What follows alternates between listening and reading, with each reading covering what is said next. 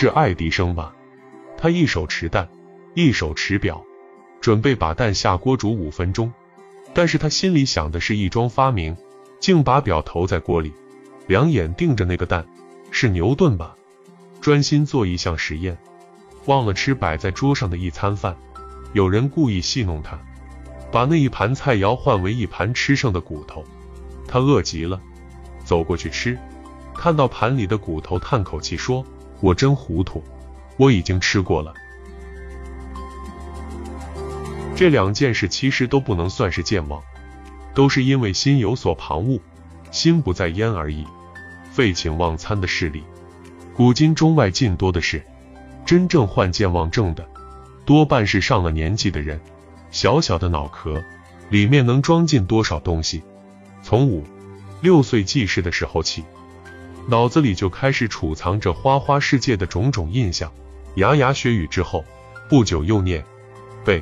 打打进去无数的诗云，子曰，说不定还要硬塞进去一套 A B C D，脑海已经填的差不多，大量的什么三角儿、理化、中外史地之类又猛灌而入，一直到了成年，脑子还是不得清闲，做事上班、养家糊口，无穷无尽的容他是由需要记挂，脑子里挤得密不通风，天长日久，老态见真。脑子里怎能不生锈发霉，而记忆开始模糊？人老了，常易忘记人的姓名，大概谁都有过这样的经验。蓦地突遇半生不熟的一个人，握手言欢老半天，就是想不起他的姓名，也不好意思问他尊姓大名，这情形好尴尬。也许事后于无意中，他的姓名猛然间涌现出来，若不及时记载下来。恐怕随后又望到九霄云外，人在尚未饮忘川之水的时候，脑子里就已开始了清仓的活动。范成大师，聊就姓名多健忘，家人长短总阳龙，聊就那么多，有几个能令人长相忆？即使记得他的相貌特征，他的姓名也早已模糊了。倒是他的绰号，有时可能还记得。不过也有些事是终身难忘的。白居易所谓“老来多健忘，唯不忘相思”。当然，相思的对象可能因人而异。大概初恋的滋味是永远难忘的，两团爱凑在一起，迸然爆出了火花。那一段惊心动魄的感受，任何人都会珍藏在他和他的记忆里，忘不了，忘不了。春风得意马蹄疾的得意事，不容易忘怀，而且唯恐大家不知道，沮丧，窝囊。羞耻、失败的不如意事也不容易忘，只是无无盖盖的不愿意一再的抖露出来。忘不一定是坏事，能主动的、彻底的忘，需要上乘的功夫才办得到。孔子家语，哀公问于孔子曰：“寡人闻忘之甚者，喜而忘其妻，有诸？”孔子曰：“此犹未甚者也。甚者乃忘其身，喜而忘其妻。”不足为训，但是忘其身则颇有道行。人之大患在于有身，能忘其身，即是到了忘我的境界。常听人说，忘恩负义乃是最令人难堪的事之一。莎士比亚有这样的插曲：吹，吹，冬天的风，你不似人间的忘恩负义，那样的伤天害理。你的牙不是那样的尖，因为你本是没有行迹。虽然你的呼吸甚利，动，动。严酷的天，你不似人间的负义忘恩那般的深刻伤人。虽然你能改变水性，你的尖刺却不够凶，像那不念就交的人。其实施恩示义的一方，若是根本忘怀其事，不在心里留下任何痕迹，则对方根本也就像是无恩可忘、无义可复了。所以崔爱座右铭有“诗人慎勿念，受诗慎勿忘”之语。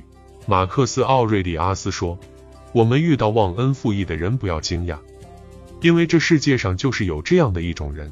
这种见怪不怪的说法，虽然洒脱，仍嫌执着，不是最上诚意。”《列子·周穆王篇》有一段较为透彻的见解：宋阳李华子中年病忘，朝取而夕望，夕与而朝亡，在途则忘形，在世则忘作，今不识先。后不识今，何家苦之？巫医皆束手无策。如有儒生自没能治之。华子之妻以所需资财置办求其治疗之方。儒生曰：“此非祈祷药师所能治，无是化导其心情，改变其思虑，或可愈乎？”于是是录之，而求医；击之，而求实；忧之，而求名。如儒生欣然告其子曰：“即可除也。”然无知之方秘密传授，不以告人。是平左右。我一人与病者同事，为之施术七日，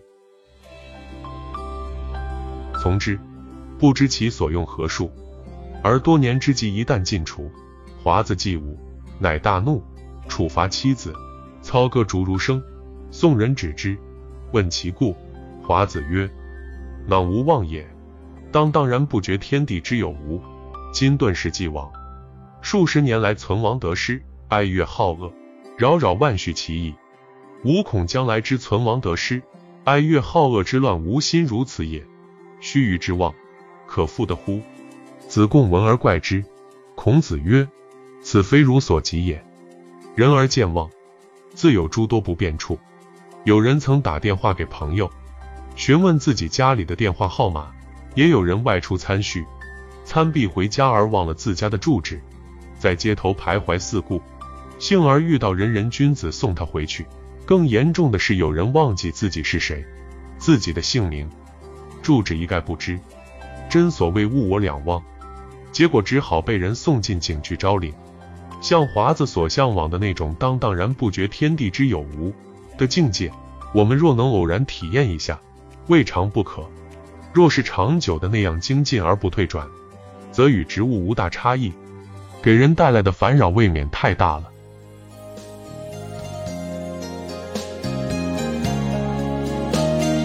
梁实秋，健忘，分享完了。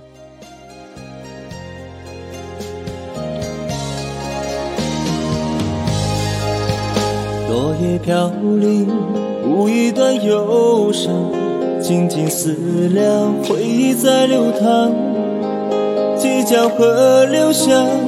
曾爱过的地方，只剩下残妆陪伴。读美文，品人生。看世界，打开心灵的锁。小伙伴们，下期再见。凝目之中，你我陌生的对你爱到最后，苦断了肠。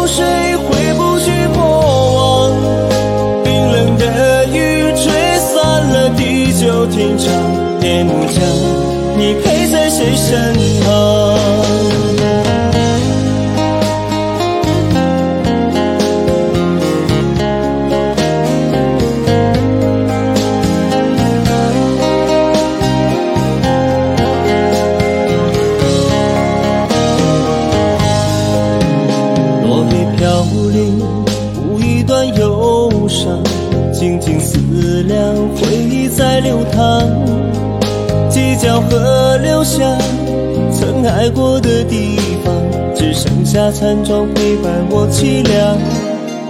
风的旋律，曾一曲离殇，轻易淡妆，熟悉的模样。凝目之中，你我陌生的对望，爱你爱到最后，苦断了肠。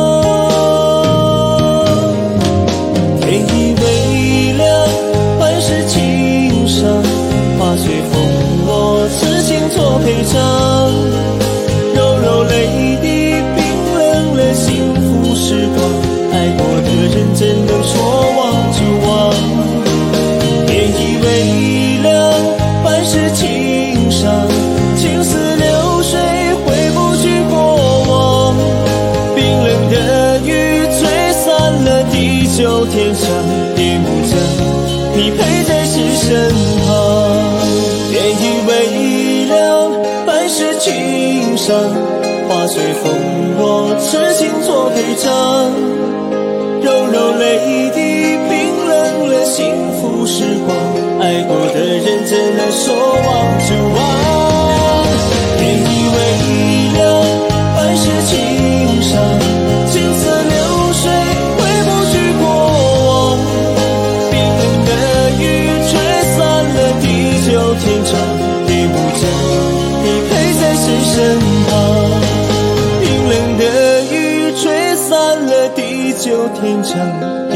你陪在谁身旁？